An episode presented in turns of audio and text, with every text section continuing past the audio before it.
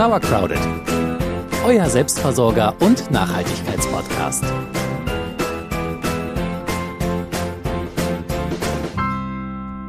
Heute möchte ich mit euch über ein ernstes und auch ein bisschen trauriges Thema sprechen.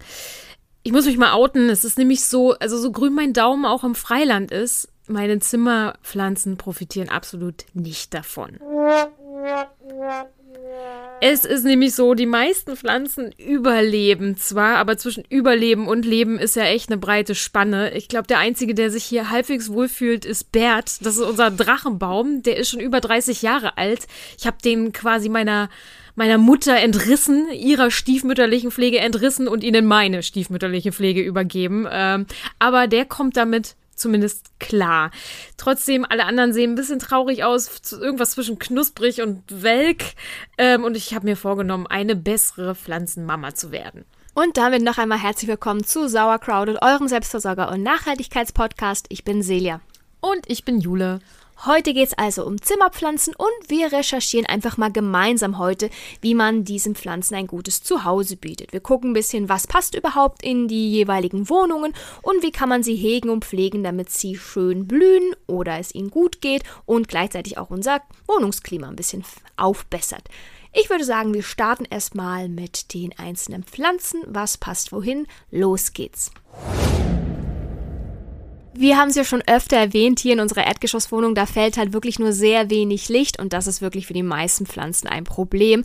Zum Glück gibt es aber auch schattenverträgliche Pflanzen. Das sind nämlich vor allem die, die in gewöhnlichen Lebensraum in dicht bewachsenen Wäldern haben oder sehr weit unten sind, wo halt nicht so viel Licht rankommt.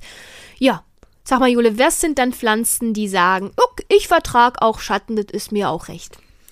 Ich vertraue auf Schatten, sagt der Philodendron zum Beispiel. Bogenhanf ist auch ein recht robustes Gewächs, kommt mit sämtlichen Lebenslagen zurecht. Unser bereits erwähnter Drachenbaum. Drachenbäume sind ja, da gibt es ja ganz viele verschiedene und die sind generell recht robust. Also es ist auch eine gute, eine gute Anfängerinnenpflanze, wenn man jetzt so nach dem Studium auszieht oder so, dann kann man mal so einen Drachenbaum mitnehmen. Da kann eigentlich nicht schief gehen. Und er wird trotzdem alt, auch wenn man nicht viel macht. Er wird, er wird richtig alt. Wie gesagt, unser ist über 30, habe ich das gesagt? Ja. Der ist über 30 Jahre alt und lebt noch. So, weiter im Text. Pfeilwurzel, ähm, Efeutute. Is it the real name? Ich, ich finde Efeutute. Ähm, das sind, glaube ich, diese Pflanzen, die man so durchs ganze Wohnzimmer legen kann, ne? Ja, genau. Oder? Doch. Efeu rankt halt. Auch. Ja, gut, das habe ich jetzt, also da, da, kann ich jetzt nichts aus Erfahrung berichten. So eine haben wir nicht, aber ich habe das gegoogelt.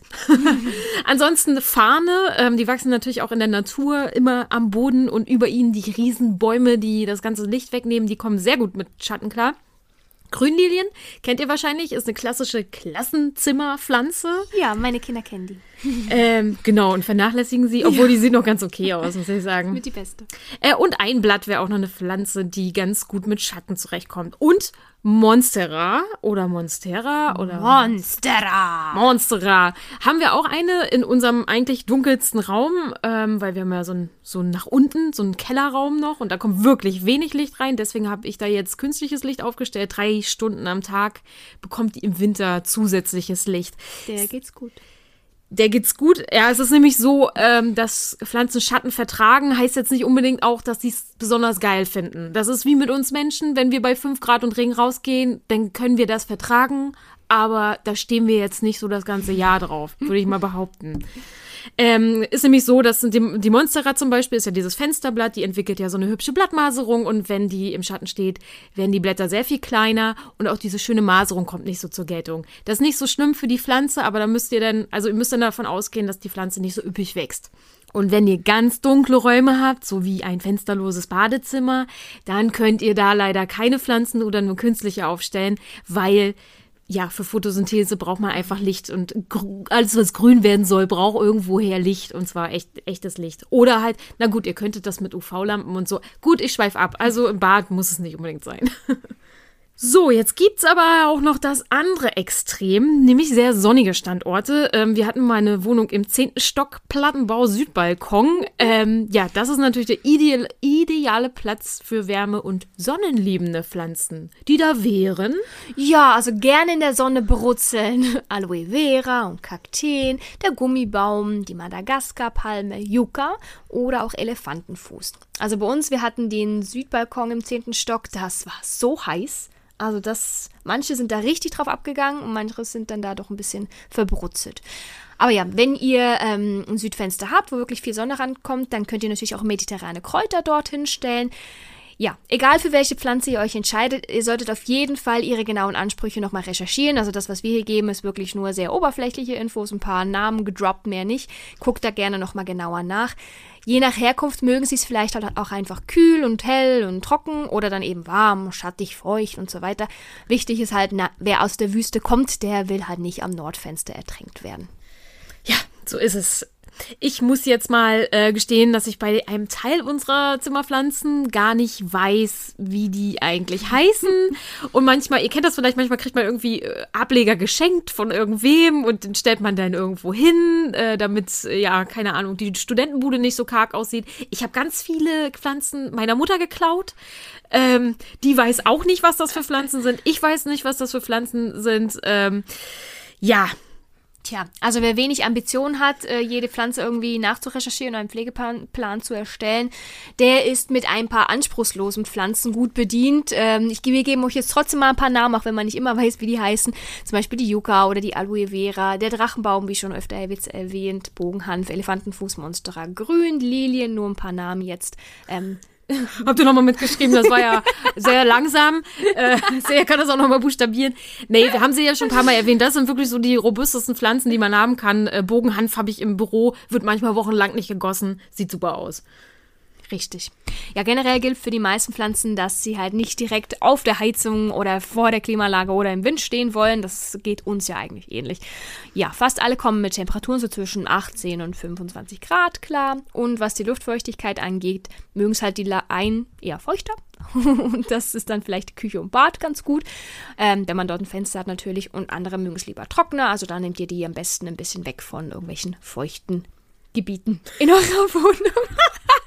Die Mooswand oder was ihr da so habt. Okay. Also so viel einmal zu möglichen Zimmerpflanzen und was sie ungefähr für Ansprüche haben. Nur ein paar Namen, die wir jetzt hier fallen gelassen haben. Äh, wenn ihr mitgeschrieben habt, schön, dann googelt gleich mal, wie die Pflanzen aussehen. Dann habt ihr nämlich auch noch ein Bild zum Namen, nicht so wie bei uns äh, manchmal. Und dann könnt ihr euch ja schon mal ein bisschen in eurer Wohnung umgucken, wo wäre denn was ein geeigneter Standort für welche Pflanze so rum. Ja, jetzt aber erst einmal zum nächsten Schritt, nämlich das Besorgen einer solchen Pflanze. So, anhand der Namenaufzählung wisst ihr jetzt wahrscheinlich, welche Pflanze zu euch passt und müsst nur noch ab in den Baumarkt, oder? Jein. Ähm, beim Pflanzenkauf solltet ihr darauf achten, dass ihr entweder in einen gut sortierten Baumarkt mit großem Gartencenter geht oder halt direkt in die Gärtnerei. Das Problem ist, im Discounter oder Billigbaumarkt bekommt man oft sehr gestresste Pflanzen. Ähm, naja, und mit ihnen kann man sich auch schon mal so einen Schwung Trauermücken und we hate Trauermücken äh, mit in die Wohnung holen. Da muss man wirklich aufpassen. Oh, ich hasse das, ne? Das ist mir schon so oft ja. passiert. Oh, kennt ihr das, wenn vom Aldi stehen irgendwie die Pflanzen rum? Oh, war das jetzt Werbung? Tut mir leid, Werbung. Ähm, und dann sind die so reduziert auf 2,50. Unsere Olive ist so ein Ding, ja. weißt du? Und dann hast du da 8 Milliarden Trauermücken. Ich schweife ab.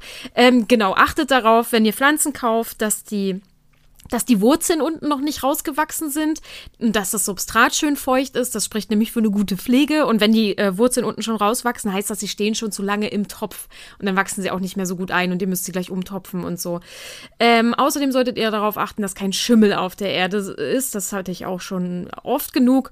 Ja, und außerdem sollte die Pflanze natürlich gesund aussehen. Man sollte erkennen, dass noch junge Triebe nachkommen. Ähm, wenn das eine Blütenpflanze ist, sollten auch noch geschlossene Knospen dabei sein. So erkennt man ungefähr eine gesunde, gute Pflanze. Noch besser und völlig gratis bekommt ihr Pflanzen auch durch Ableger. Also fragt gerne mal im Freundeskreis rum, ob da irgendjemand vielleicht einen Ableger für euch hat. Monstera zum Beispiel lässt sich sehr gut heilen. Grünlilien schmeißen von alleine ständig Ableger. Also meine Klassenzimmer Grünlilie hat äh, trotz nachlässigster Pflege äh, drei Ableger waren es, glaube ich. Ne? Ja. Also Grünlilien, super. Drachenbäume kann man auch mit Stammstücken äh, vermehren. Sukkulenten und Kakteen, die lassen sich auch mühelos klonen. Also da sind ein paar Pflanzen dabei dabei. Das spart dann so Geld, ist nachhaltig und vielleicht entlastet es sogar den ein oder andere Freund, Freundin, äh, ja, der oder die sich nicht vor Zimmerpflanzen retten kann. Also das sind so ein bisschen die Möglichkeiten, wie ihr an Zimmerpflanzen, gesunde Zimmerpflanzen kommen könnt. Ja, und wenn sie dann bei euch sind, dann wollen sie natürlich gepflegt werden. Es ist leider so, auch die anspruchsloseste Pflanze braucht hin und wieder ein, zumindest ein Mini Minimum an Pflege. Ja, jetzt nicht verzweifeln, der Aufwand hält sich meistens in Grenzen, kommt natürlich darauf an, welche Pflanzen ihr euch ausgesucht habt, habt. Und mit dem richtigen Standort habt ihr ja auch schon die halbe Miete. Und da muss man halt hin und wieder gießen. Ich bin da nicht so gut drin. Ich gieße immer erst, wenn die Pflanzen halt die Blätter hängen lassen. Das ist jetzt nicht unbedingt die beste Variante, aber ich denke vorher einfach nicht dran. Tja, du wirst ja jetzt zur richtig guten Pflanzenmama und ich sag dir jetzt mal, wie du das mit dem Wässern machen kannst. Na los. Und zwar ist es so, manche mögen es von oben, andere mögen es von unten und andere lieben halt ein kurzes Vollbad. Das war jetzt super präzise. Danke für deine Hilfe. Gerne. Es sind natürlich einzelne Vorlieben von einzelnen Pflanzen, die wollen wir euch jetzt nicht alle aufzählen. Irgendwie, da müsst ihr halt schon mal im Internet nachgucken. Aber für uns ist so die Faustregel und es ist nicht wissenschaftlich geprüft, was ich jetzt hier sage. Ne? Pflanzen, die viel und dichtes Laub oder Blätter haben, die lieber von unten gießen. Pflanzen, die so einen kleinen Stamm haben oder bei denen man gut an die Erde rankommt, da kann man auch ruhig mal von oben gießen, auch wenn das äh, das anbieten würde, von unten zu gießen. Ja, und Orchideen ist sowieso eine ganz spezielle Gattung für sich, aber die taucht ihr am besten einfach nur kurz ein, bis kleine Bläschen mehr kommen und dann gleich wieder rausziehen. Verstanden? Ich habe mal irgend so eine Gartensendung gesehen, da war so eine Orchideenmutti, die hat denen jeden Tag ohne Witz ein Teelöffel voll abgestandenes Wasser gegeben. Oh, das ist Liebe. Das muss Liebe sein. Ja, also das Substrat, äh, das sollte halt wirklich immer feucht sein, feucht, aber nicht nass. Das ist ganz wichtig, das muss ich auch meinen Kindern in der Schule immer mal wieder sagen. Ja, jetzt im Winter, da brauchen die Pflanzen halt weniger Wasser als im Sommer, das ist ja irgendwie auch klar. Also gute Zeit für dich. ja, ich brauche kaum gießen. Ja. Und sollte sich dann doch mal ein bisschen zu viel Wasser im Übertopf äh, angestaut haben, dann gießt das bitte unbedingt ab, weil die sonst können sie Wurzeln faulen und das wollen wir ja nicht. Und wenn dann eure Pflanze, so wie bei uns, die Blätter hängen lässt oder knusprig aussehen, da hilft vielleicht auch einfach mal ein Tauchbad. Da nehmt ihr am besten lauwarmes Wasser und stellt dann die Pflanze samt Plastiktöpfchen, wo sie drin ist, vorsichtig rein. Vielleicht ein bisschen beschweren, damit die nicht hoch äh, switcht dann. Ja, und dann so eine ungefähr, also haben wir jetzt nur im Internet gefunden, nach 20 Minuten könnt ihr den Topf wieder rausnehmen, dann lasst ihr alles Wasser einmal schön durch die Abzugslöcher äh, abfließen und dann könnt ihr sie wieder in den Übertopf stellen und dann ist die frisch gebadet. Ja, und dann geht's ihr richtig gut. Wenn ihr Tontöpfe verwendet, ähm, dann müsst ihr übrigens öfter gießen, weil die sind, die haben ja diese poröse Oberfläche und da verdunstet einfach viel mehr Wasser als in so einem Plastiktopf. Da muss man ein bisschen gucken. So geht's mir hier nämlich mit der einen grünen Lilie, die kann man eigentlich jeden Tag gießen. Ich muss die unbedingt umtopfen. Ich mag Plastik nicht, aber dann lieber Keramik nehmen noch ähm, als einen Tontopf. Also meine Klassenzimmerpflanzen, die sind alle in einem Keramiktopf und das ist auch gut so. Meistens ist es so, dass mein Blumendienst am Freitag dann die Blumen gießen sollte. Manchmal denkt er oder sie nicht dran. Aber wenn dann die Blumen gegossen sind in der Schule, dann gucke ich immer einmal so drum und heb dann einmal die, die Pflanze an und gucke dann, ob die gerade irgendwie im Schwimmen im Wasser, weil da zu viel äh, drin ist und dann einmal schön den Übertopf ausgießen, weil da das wirklich dann alles drin sch schwimmen würde übers Wochenende. Manchmal so, ich heb die Pflanze an und dann ist unten einfach staubtrocken. Da weiß ich, okay, da musst du selber nochmal ran. Also wässern ist schon auch eine Kunst. Ja, finde ich auch. Ja, also das heißt, äh, du bist vielleicht keine schlechte Zimmerpflanzenmama, sondern du musst das einfach nur noch ein bisschen lernen. Ja, man muss So ja auch einfach immer, ist es nicht. Man muss ja auch immer die Ansprüche der einzelnen Pflanze im Blick haben. Ne? Also Ja. einen Kaktus sollte man jetzt nicht so wässern, weil der steht ja auch sonst in der Wüste. Ja, richtig. Während eine Monstera, die steht ja im Urwald, die braucht dann wahrscheinlich mehr Wasser. Ja, es ist nicht einfach. Viele Blätter von unten, wenig Blätter von oben, Orchideen tauchen. So, gut. So. Was noch? War, also, außer Wasser brauchen sie vielleicht auch ein bisschen Nährstoffe. Also Düngen ist dann vielleicht auch bei Zimmerpflanzen ein bisschen ein Thema. Und das ist absolut nicht mein Spezialgebiet, muss ich echt zugeben. Ähm, ich weiß, dass wer Blätter und Blüten produziert, braucht hin und wieder mal einen Snack. Ist ja bei uns auch so. Wenn wir erblühen wollen, müssen wir auch was essen. Man wird sonst grantig, man sieht dann nicht schön aus. Ähm, es ist so, wenn die Pflanze frisch umgetopft ist, dann hat sie eigentlich genug Power. So, dann, dann steckt in der Erde noch genug Nährstoff, dann braucht ihr auch erstmal nicht düngen. Das ist doch gut, oder? Und alle paar Jahre sollte man das auch unbedingt mal machen, weil auch äh, Flüssigdünger oder Stäbchendünger, das ist irgendwann ausgelaugt. Ich finde, man merkt auch, wenn man umgetopft hat und frische Erde halt ist, das, das haut richtig rein. Also man sieht, wie gut es der Pflanze nach dem Umtopfen geht. Ja, allerdings ist es auch immer eine Riesensauerei und das ist schon auch anstrengend und lästig und so. Und deswegen kann man natürlich zwischen den Jahren, also spätestens alle zwei Jahre würde ich schon mal umtopfen, aber dazwischen könnt ihr düngen. Und da gibt's ja grob Flüssigdünger und festen Dünger, also Langzeitdünger. Und ich habe lange diese Langzeitdüngestäbchen verwendet. Die gibt's in jedem Baumarkt, die gibt's manchmal sogar im Supermarkt. Ähm, habe aber den Eindruck, dass sie nicht wirklich gut sind. Und das Ding ist, man muss natürlich dann immer das Wasser darauf gießen, damit sich das auch lösen kann. Einfacher ist es ähm, mit Flüssigdünger. Den gibt man einfach ins ja, Gießwasser. ins Gießwasser. Ähm, die Angaben hat man meistens auf der Verpackung zu stehen und die Pflanze hat das direkt zur Verfügung. Düngen sollte die sowieso nur während der Vegetationsphase, also wenn die Pflanze auch gerade Masse aufbaut. Und wenn ihr einen Bokashi habt, also man kann ja auch mit Bokashi-Saft ein bisschen düngen, ne? Genau, schön verdünnt. Ähm, eins zu, Zehn. zehn, glaube ich auch. Ja. Und jetzt im Winter, ja, dann brauchen die nicht so viele Nährstoffe. Die sind so ein bisschen in der Ruhephase, wie wir ja auch. Also da dürft ihr ruhig wieder ein bisschen schluttrig sein. Sparst du auch an Nährstoffen im Winter? Ich hau gefühlt immer doppelt so viel rein. Kommt auf äh, die Zeit an. So, jetzt haben wir gegossen und wir haben gedüngt. Und müssen wir noch was machen oder reicht's jetzt endlich mal? Mit den Pflanzen sprechen. Ein bisschen pflegen. Das ist tatsächlich wichtig, ja. Ja, das ist, das haben wir jetzt hier nicht so. Wir kommen noch zum Thema Pflegen im Allgemeinen, aber das Sprechen mit Pflanzen, das hätten wir vielleicht auch noch thematisieren. Stimmt, können. das ist wichtig. Erstmal noch zum Pflegen. Also die Pflanzenkumpels, die betreiben ja Photosynthese und die brauchen Licht und so weiter. Wir holen uns da ein bisschen. Ne?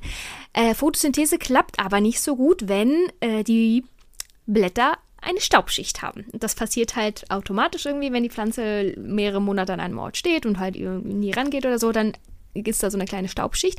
Und ja, das haben wir irgendwie nicht so gerne. Außer hin und wieder einfach mal abstauben, die Kollegen, mit einem Wedel drüber und dann können die wieder genügend Licht aufnehmen und photosynthetisieren. Man kann auch nach dem Winter die mal schön in die Badewanne stellen oder in die Dusche und einmal abduschen. Das finden die eigentlich auch ganz nett. Ist auch eine Sauerei. Aber kann man mal Stell mir das so machen. vor, wie die Pflanzen alle so, ja, es ist wieder Zeit, sie hat uns wieder in die Badewanne gestellt, Freunde, was? Oder, oder in so einem Sommerregen. Also im, im Sommer stellen wir tatsächlich unsere Pflanzen auch mal raus. Also der Elefantenbaum, der fand den Sommer ganz nett draußen. Glaube ich, hat sich super entwickelt. Jo. Ansonsten Pflanzen auch regelmäßig mal ausputzen. Also das bedeutet, dass man alles, was verblüht ist oder vertrocknet ist oder wie auch immer, dass man das wegschneidet, entfernt, damit das abgestorbene Material halt nicht zu faulen beginnt. So. Und dann ist Platz da und dann können sich die anderen wieder ein bisschen ausbreiten. Außerdem, Obacht, mein Lieblingsthema, Trauermücken. Guckt hin und wieder mal in die Töpfe, ob da irgendwas drin rumkrabbelt. Ich hat, äh, zum Beispiel äh, gibt es so, so einen Dickmaulrösler, den habe ich hier schon ein paar Mal rumkrabbeln sehen. Fenster. olle Dickmaulrüssler. Ähm, Spinnen, irgendwelche Spinnenmilben, ähm, äh, Trauermücken haben wir ja schon tausendmal erwähnt, die Drecksviecher. Ähm, also guckt hin und wieder rein und äh, wenn ihr Schädlinge erkennt, googeln, sofort bekämpfen. Gleich dagegen vorgehen.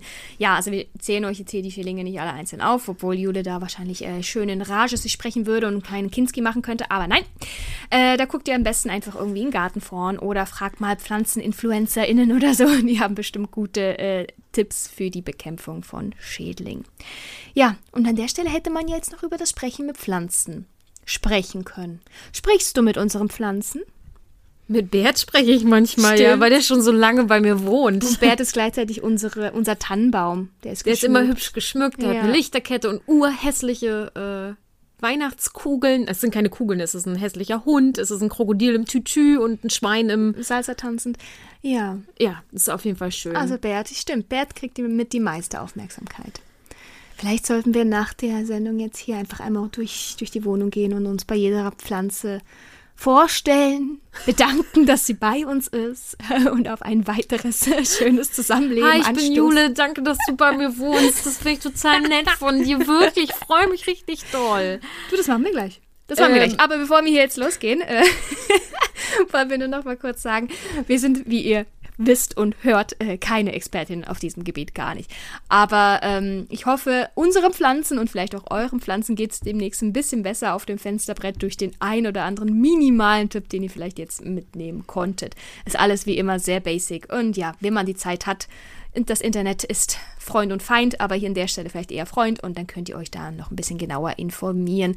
Ja, und dann schätzt ihr vielleicht auch ein bisschen mehr ähm, die, die Zeit, Gesellschaft. die Gesellschaft der, Der Pflanzen, Pflanzen. mit denen ihr zusammen eine Wohnung teilt. Genau. Ja, verzeiht uns, also in diesem Beitrag geht es tatsächlich ums nackte Überleben. Es geht hier nicht um, um Shishi, super äh, Pflanzen-Influencer-Kram, sondern wirklich, sie sollen einfach schön auf dem Fensterbrett gedeihen. Ich weiß, es gibt auch unter euch wahrscheinlich welche, die können das tausendmal besser als wir. Äh, wir sind froh, wenn hier ein bisschen Grün äh, unsere Wohnung erhält und ähm, hoffen, ihr hattet trotzdem ein bisschen Spaß heute mit uns. Ja, und wir verabschieden uns jetzt und gehen gleich einmal durch die Wohnung und äh, werden mal ein Wörtchen mit jeder unserer Pflanzen. Das hier äh, ist zum. Beispiel. Ja, hallo, mit, mit dir beschäftigen wir uns gleich. Wir sind gleich wieder da. Das ist so eine ja, Pflanze, die habe ich irgendwo gleich. in die Hand gedrückt gekriegt und ja, ja, ist und okay, seitdem okay. ist sie da und sie ist wunderschön. Du bist wunderschön. Tschüss. Tschüss.